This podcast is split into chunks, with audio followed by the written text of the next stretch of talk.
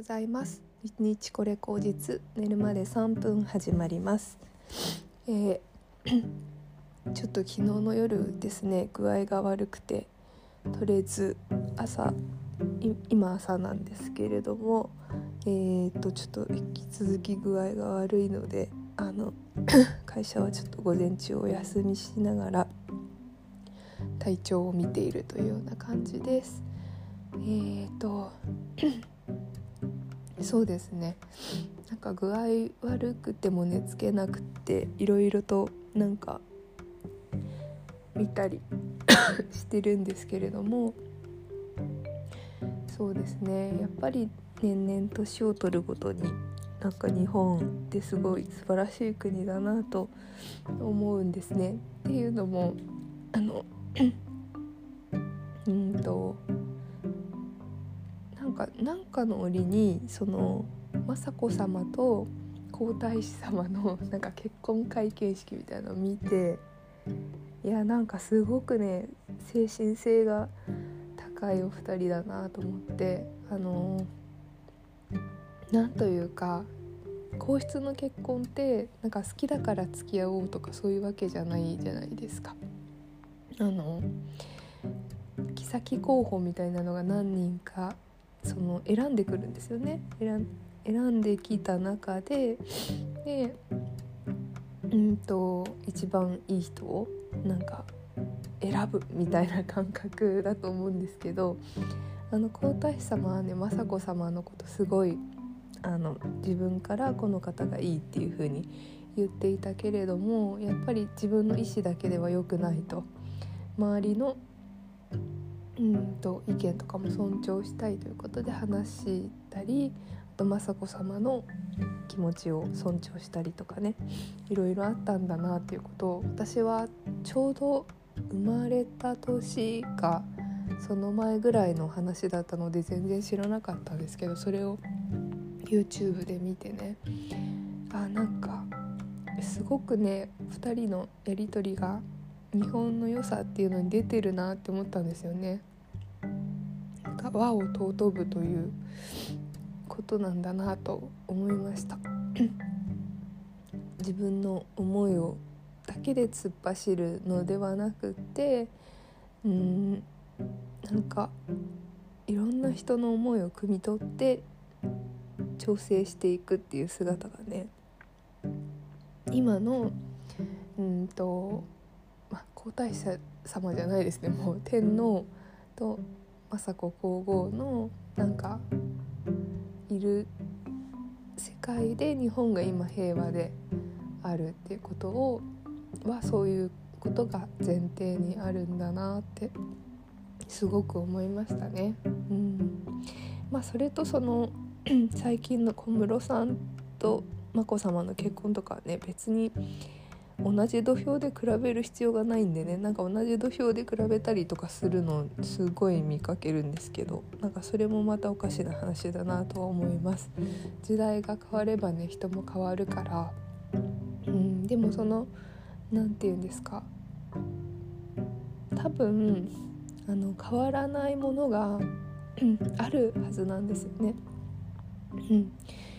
雅子さまと皇太子様が皇太子様じゃないですね。えーと、天皇が、うんと、結婚当時に周りのことをよく考えて行動されたように、うん、眞子さんと小室さんもすごく周りのことを考えてあの日取りを決めたりねいろいろと検討して対処を行ったと思うんですよ。うんなんかどっちかっていうとその加熱するその何て言うんだろう民民意の何て言うの加熱しすぎてる部分を切り取っている報道とか、うん、メディアっていうものがすごくなんか際立ってしまいすぎているなというふうに思うので、まあ、やっぱりそのネットの情報がうん昔から言われますけどネットの情報が全ては全てではないというふうに思うしそのネットにあふれてる情報をどう切り取るかっていうのはすごくその自分次第なんだよっていうのをすごくね感じるように、うん、よりそれが際立つような今世の中なんだなっていうのはすごく思います。誰かが言ったからこうだとかではなく自分はそういういろんな情報とか意見がある中でこう思いますって言えるような一人一人でありたいですよね。はい まあ、ちょっと話は脱線しましたけどやっぱりなんだろうな輪を持って尊ぶとか、うん、そういう心がね、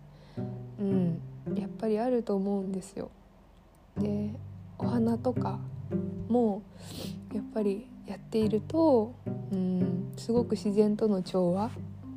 ということでなんかこう何て言うんだろうな。うんこの間生け花の先生に言われたのはうんと風が通るように生けなさいと。うんと空間の美だと。いうふうに言われたんですね。花を集めてギュッとするのはフラワーアレンジメント。それはそれで綺麗かもしれないけどうんと私たちが生けようとしているお花はうん空間の美風が通るような自然な優雅さを表現したいのよみたいなことを言っていてね。それって日本の生け花の特徴だなって思うんですけれどもなんかこう調和するっていうことがそこにもあるんだなと思いました。自然とか空間の中で、うん、花と向き合ってそこに輪を作るっていうような考えなんですよね。必ずそのどこかで和合するポイントを作りましょうみたいな話をするんですけれども、うん、なんかすごくねスケールの大きい話だと思うんですよ。あの輪を作るっていうのは すごくねあの一本足じゃダメなんですよねだから2本とか3本とかいろんな本数がある中の輪だからねそれを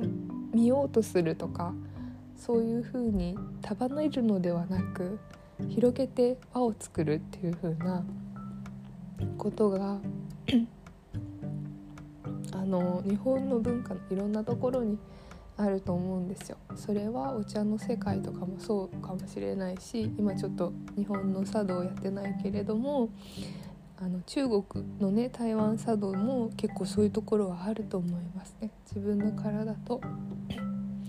向き合ってその場と向き合ってみたいな。そうですね。